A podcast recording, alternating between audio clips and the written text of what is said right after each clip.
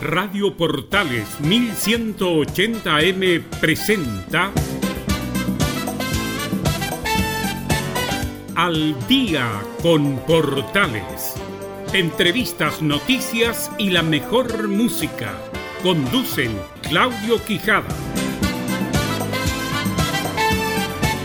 Qué rico encontrarnos una vez más, aunque sea a la distancia, en una nueva entrega de Al Día en Portales, aquí en la señal 2 de la Primera de Chile, listos y dispuestos para ponernos precisamente al día con todo lo que nos ha dejado esta jornada de día martes 19 de mayo de 2020.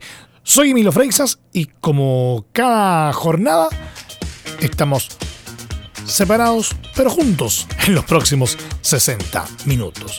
Empezamos la revisión de la actualidad, pero antes démonos un paseo a través de nuestra portada musical.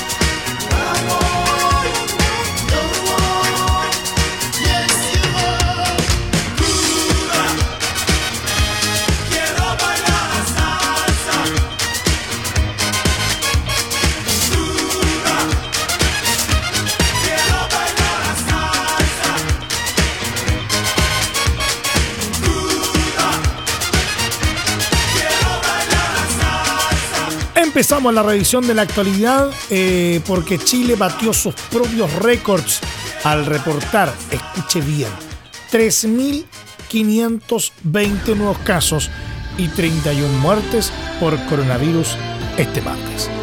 Nuevamente, la región metropolitana es la zona más golpeada por la pandemia, concentrándose allí casi el 90% de los contagios anotados en las últimas horas con 3.140 afectados. Asimismo, es la división territorial con más fallecidos, según el último reporte emitido desde la moneda. 24 personas perdieron la vida en la capital, dos en Antofagasta, otras dos en Valparaíso y una en las regiones de O'Higgins, Los Lagos y Magallanes.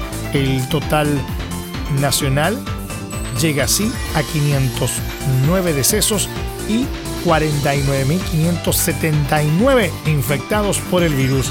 En tanto, los hospitalizados conectados a ventilación mecánica pasaron de 670 a 728 y los pacientes en estado crítico de salud de 116 a 134.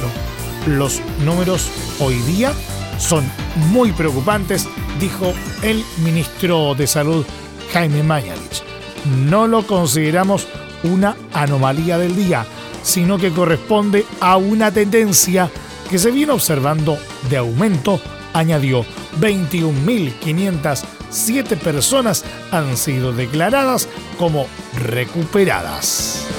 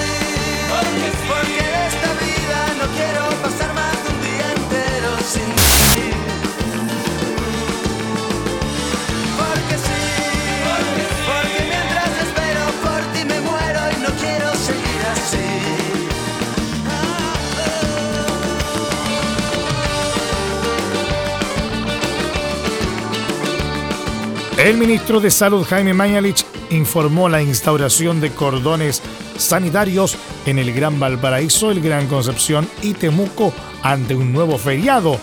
Vale la pena mencionar que el cordón sanitario en la capital de la Araucanía está vigente desde el 27 de marzo, tras el importante brote de contagios por COVID-19 que hubo durante las primeras semanas de la emergencia.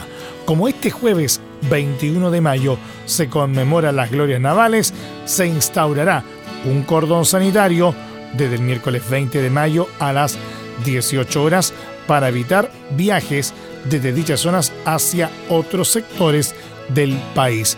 Los cordones sanitarios se han implementado ante los distintos fines de semana largos que se han suscitado durante la pandemia para impedir que personas de los grandes centros urbanos del país se desplacen a otros sectores con el riesgo de expandir contagios de coronavirus.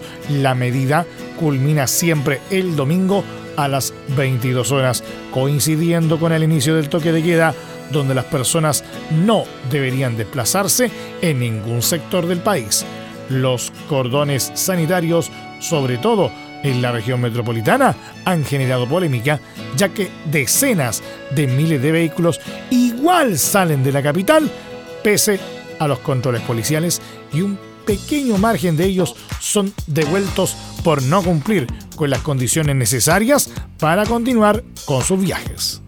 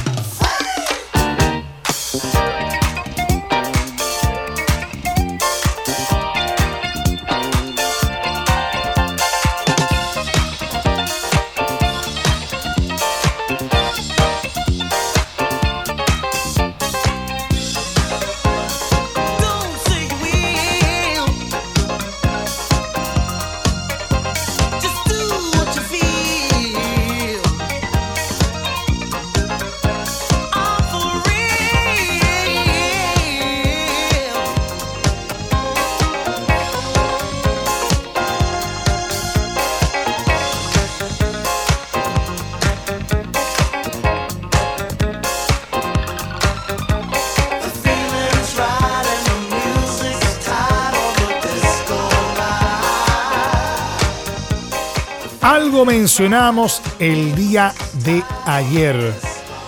El domingo a través de una cadena nacional, el presidente Sebastián Piñera anunció que el 70% de las familias serían beneficiadas con la entrega de una canasta familiar. Sin embargo, no entregó más detalles y ayer lunes en la comuna de Renca se generaron aglomeraciones de personas en la municipalidad consultando si ellos podían acceder al programa. En el bosque, durante toda la jornada, se generaron manifestaciones quienes acusaron a la moneda de no entregar una ayuda real y acusaron que se están quedando sin alimentos. Lo anterior provocó que los distintos alcaldes criticaron al gobierno por la lentitud y poca información en el desarrollo de los programas, especialmente en el denominado Alimentos para Chile. Así, el presidente Sebastián Piñera tuvo que realizar una nueva vocería para explicar cómo se llevará a cabo el proceso. Sin embargo, no ahondó en detalles y se limitó a señalar que la entrega comenzaría durante los próximos días. Además, agregó que las canastas familiares que se distribuirán serían alrededor de 2,5 millones, principalmente con alimentos proteicos y de carbohidratos, además de artículos de aseo. El mandatario aseguró que la confección del beneficio se realizará con el apoyo de las intendencias, gobernaciones, ejército, policías y las municipalidades. No obstante, pese a señalar la proximidad de la entrega del beneficio, el mandatario confesó que aún no se realizan las compras que serán a granel. El alcalde de la cisterna, Santiago Rebolledo, valoró la iniciativa del gobierno, pero criticó su tardía implementación y aseveró que sus vecinos ya están pasando hambre, lo que califica como una epidemia social. Ante los hechos de violencia ocurridos en el bosque, el jefe comunal Sadimelo aseguró que las personas están atravesando una pandemia social por la falta de alimentación que están comenzando a sufrir, por lo que emplazó a la moneda a ser clara en la entrega de información, mientras el alcalde de Alto Hospicio, Patricio Ferreira, aseguró que su comunidad no ha sido beneficiada con ningún aporte anunciado por el gobierno y confesó que de mantener la situación podrían ocurrir manifestaciones similares a las ocurridas en la zona surponiente de Santiago. El alcalde de Renca, Claudio Castro, dijo que el gobierno solo se está quedando en los titulares, acusando falta de información, lo que provoca la angustia de la ciudadanía. Además, el alcalde de Huechuraba, Carlos Cuadrado, llamó al gobierno a establecer un sistema de fijación de precios para los productos de primera necesidad tras haber constatado, según acusó, una alza sostenida de los alimentos que componen una caja de mercadería. De acuerdo al municipio, anteriormente adquirían las cajas a 19 mil pesos, pero desde marzo las obtienen a 23 mil pesos.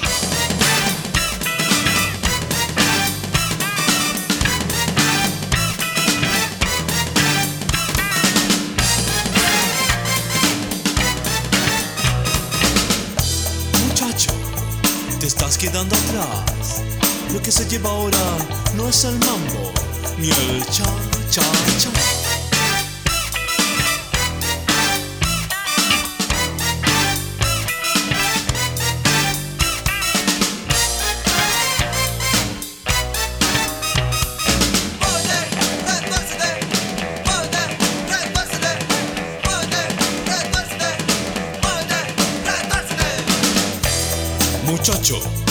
Te estás quedando atrás. Lo que se lleva ahora no es el mambo, ni el cha-cha-cha.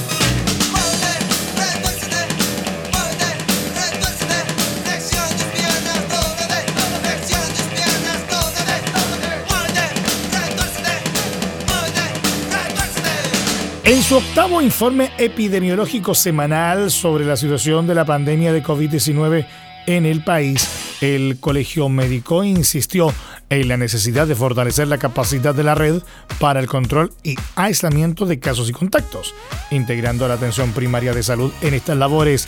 Según indicaron desde el colegio, se trata de una recomendación que ha sido realizada tanto por dicho gremio como por sociedades científicas y el Comité Asesor del Gobierno. Si no logramos un manejo adecuado de casos y contactos, futuras estrategias de desconfinamiento no serán factibles, advirtieron.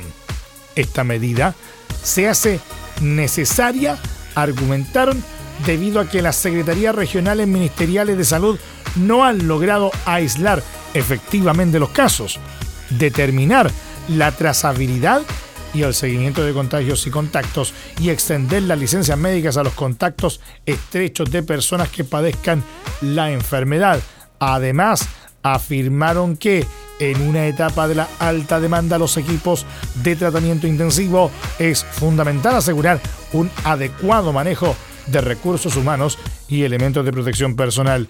Asimismo, insistieron en la necesidad de aumentar los testeos, optimizar el aislamiento y seguimiento de casos y la contratación de personal médico junto con la compra de más insumos para pacientes graves según la realidad de cada territorio. Este martes, Chile batió sus propios récords al reportar, como ya dijimos, 3.520 nuevos casos y 31 muertes por el coronavirus. El total nacional llega así a 509 decesos y 49.579 infectados por el virus. Estamos al día en Portales en la señal 2 de la Primera de Chile.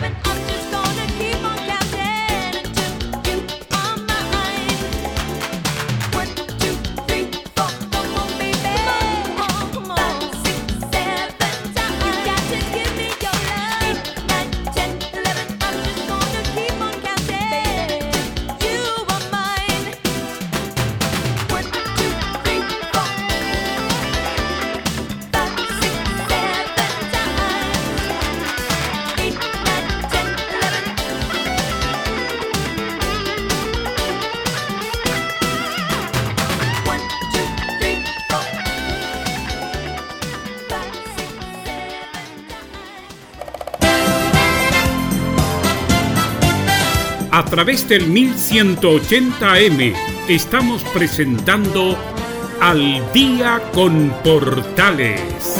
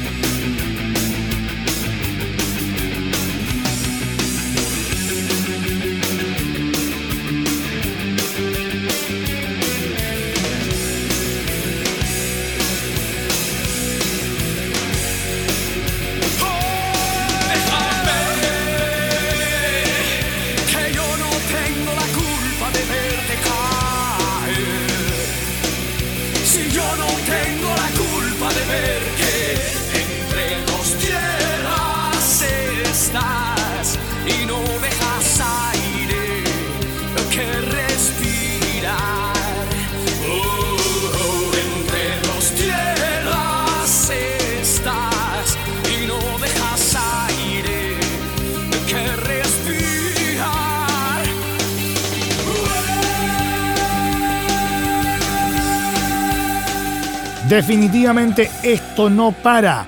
El Senado de Chile confirmó un cuarto contagio de COVID-19 dentro de las autoridades legislativas. Se trata del parlamentario José García Ruminot de Renovación Nacional.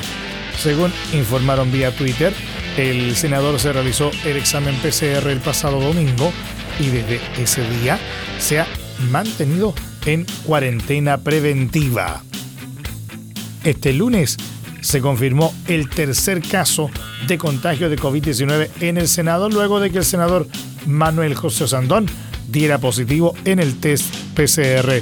La información fue confirmada por la bancada de Renovación Nacional, por lo cual se inició el protocolo para trazar los contactos que ha tenido el senador durante los últimos días. El contagio de Sandón y García Ruminot se suma a la de sus pares Rabindranath Quintero del PS y Jorge Pizarro del ABC En tanto, los senadores Ricardo Lagos Weber, Jimena Rincón, Francisco Chaguán y Carolina Goich reportaron haber dado negativo al test PCR.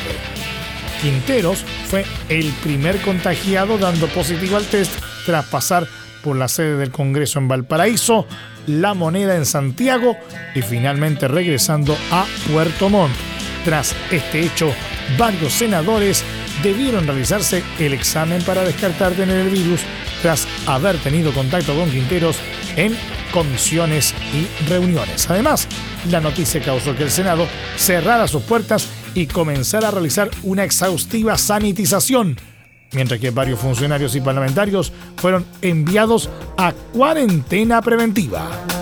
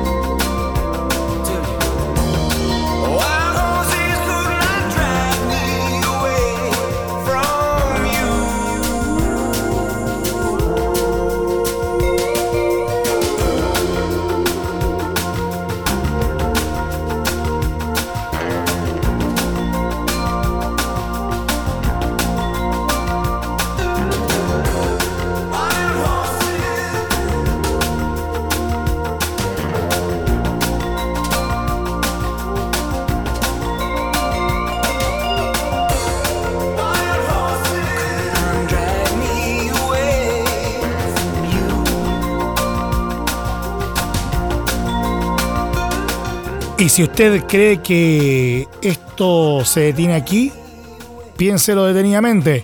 El alcalde de Ñuñoa, Andrés Sari, inició una cuarentena preventiva tras tener contacto con un funcionario municipal que en las últimas horas dio positivo por coronavirus. Queridos vecinos y vecinas, hoy debo iniciar una cuarentena preventiva, pues estuve en contacto con un funcionario municipal que fue diagnosticado con COVID, escribió en su cuenta de Twitter el jefe comunal de Ñuñoa. La autoridad agregó que por ahora me encuentro bien y pese a que no estoy físicamente en el municipio, sigo atento y disponible para atender sus necesidades a través de mis redes sociales y teletrabajo. Sari indicó que se ha sentido bien y que aún no se ha hecho el examen PCR. Agregó que el contagiado es un chofer que presentó síntomas la semana pasada. Agregó que el domingo compartió con el ministro Jaime Mañalich y el subsecretario de redes asistenciales Arturo Zúñiga al recorrer las dependencias del Centro Asistencial Ñuñoa. A ellos se le sumó la directora del Servicio de Salud Metropolitano Oriente, María Elena Sepúlveda. Sari se manifestó preocupado por la situación y agregó que espero que no tengamos nada.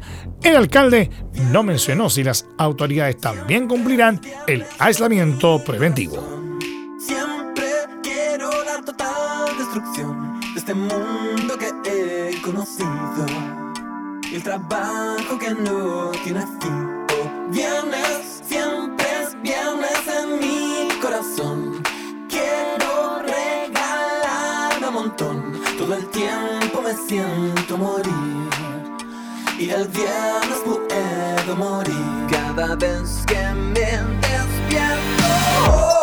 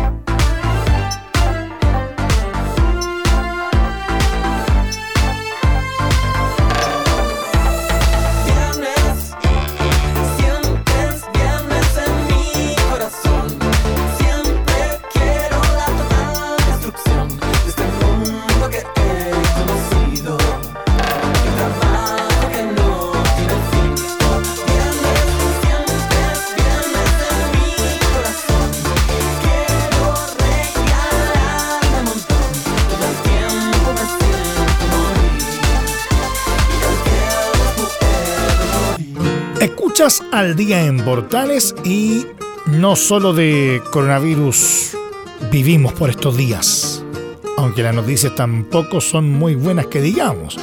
El gigante estadounidense de las telecomunicaciones ATT anunció el martes su retiro inmediato del mercado de televisión paga en Venezuela, donde ofrecía la plataforma satelital DirecTV ante la imposibilidad de respetar al mismo tiempo las sanciones de Washington y las exigencias de Caracas, debido a que es imposible que la unidad de DirecTV de ATT cumpla con los requisitos legales de ambos países, ATT se vio obligada a cerrar sus operaciones de TV Paga en Venezuela, dijo en un comunicado. La empresa, con sede en Dallas, Texas, explicó que las sanciones económicas de la administración de Donald Trump a Venezuela prohíben la transmisión de Globovisión y el canal de televisión de la estatal Petróleos de Venezuela SA, PDVSA. Sin embargo, dijo que la transmisión de ambos canales es requerida por la licencia otorgada por el gobierno de Nicolás Maduro para proporcionar el servicio de televisión de pago en Venezuela. Estados Unidos encabeza desde enero de 2019 la presión internacional contra el gobierno de Maduro, cuya reelección en mayo de 2018 considera fraudulenta y a quien atribuye corrupción. En ese marco, la administración Trump ha impuesto una batería de sanciones económicas, entre ellas un embargo de facto al crudo venezolano, clave para la economía de la otrora potencia petrolera. La suspensión deja en el limbo a millones de usuarios en un país donde las cableoperadoras tradicionales registran fallas constantes en sus servicios. La suspensión en algunos casos solo abarca los canales locales, permitiendo ver los internacionales, mientras el grueso de los clientes reporta una restricción total de la programación. Me afecta mucho esta medida porque DirecTV era prácticamente la única opción de entretenimiento que teníamos en la casa. Se dejaron de ver todos los canales, contó a la agencia France Press Eniem Reyes, un comerciante de 30 años residenciado en Cabimas, Estado Zulia, al oeste de Venezuela, y cliente de la operadora desde hace 12 años. Canal no disponible se lee en la pantalla de Jennifer Vera, una agente de artista de 38 años que solía ver series y películas en la plataforma. Me parece una locura esto, más aún en esta época de cuarentena, lamentó en alusión al confinamiento decretado en el país desde el 16 de marzo por la pandemia de COVID-19. Hasta ahora, el gobierno venezolano no se ha pronunciado sobre la decisión.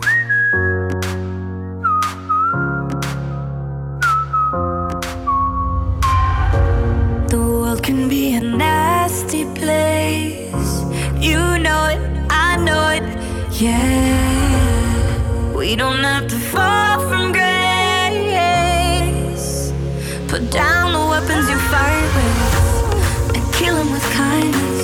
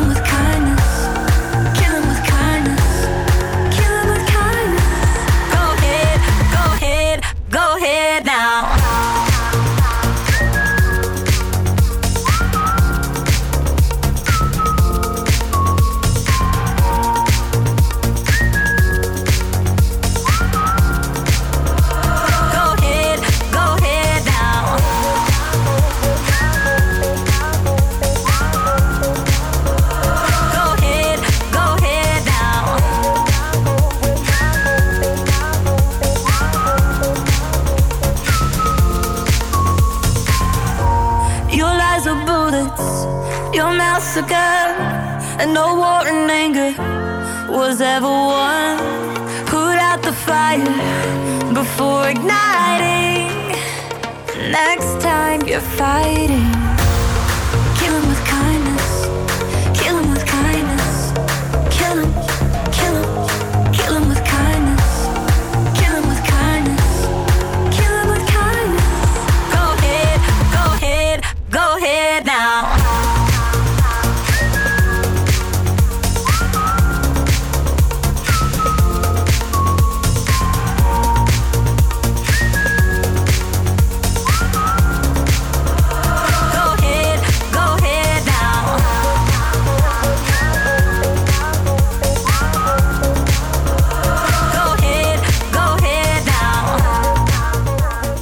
De la pandemia de COVID-19 eh, nos recuerda algunas cositas que son tremendamente esenciales, sobre todo ahora. Resulta que una curiosa y desagradable situación se vivió en una tienda de Malasia hace una semana, la cual reabrió sus puertas luego de 53 días de confinamiento obligatorio. En ese momento, los dueños se dieron cuenta de una inesperada situación. La mayoría de sus artículos de cuero estaban cubiertos de moho. Según detalló la agencia RT, se trata de una tienda departamental ubicada en el distrito de Saba, al cual había sido autorizada a abrir tras un mes y medio de restricciones. Sin embargo, sus propietarios se encontraron con la sorpresa de que una gran cantidad de productos hechos a base de cuero estaban cubiertos de hongos. Aquello obligó a posponer un par de días la reapertura. Inicialmente, las imágenes habían sido publicadas por un sitio denominado Borneo Saba TV, pero fueron sacadas de internet luego que la administración de la tienda se contactara con ellos.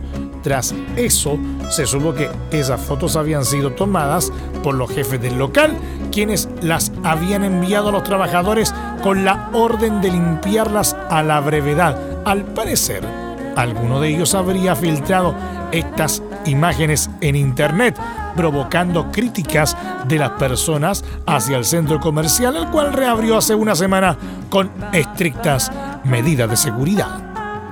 Desde la tienda indicaron que el desde la tienda, según indicaron en el citado medio, informaron que carteras, zapatos, bolsos, billeteras y demás fueron limpiados y desinfectados, agregando que se venderán con descuento debido al incidente. También notificaron que iniciarán una investigación para dar con las personas que filtraron estas imágenes a los medios sociales, ya que generaron desprestigio a la marca.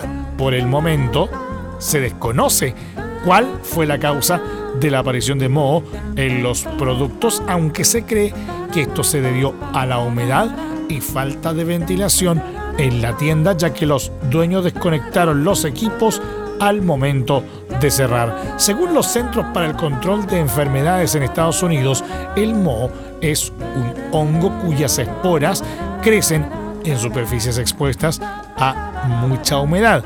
Hay personas que son sensibles, en ellas esto puede causar congestión nasal, irritación de la garganta, tos o resuello, irritación en los ojos o en algunos casos irritación de la piel. Oficial, el móvil. Documentos, por favor. A ver, todos contra la pared. Rapidito contra la pared. Fernández, apúrese. Dos, uno, tres. Era un sábado a la noche, tenía plata y hacía calor. Me dije viejo aprovechar, sos joven y me fui al cine a ver una de terror. Salí a la calle, paré un taxi y me fui. Por ahí bajé en Sarmiento y Esmeralda, compré un paquete de pastillas renomé. En eso siento que un señor me llama. Al darme vuelta me di cuenta que eran seis, muy bien peinados, muy bien vestidos y con un Ford verde. Pensé que se trataba de cieguitos, anteojos negros usaban los seis. Al llegar me dijeron buenas noches. ¿Dónde trabaja? ¿Dónde vive? ¿Usted quién es?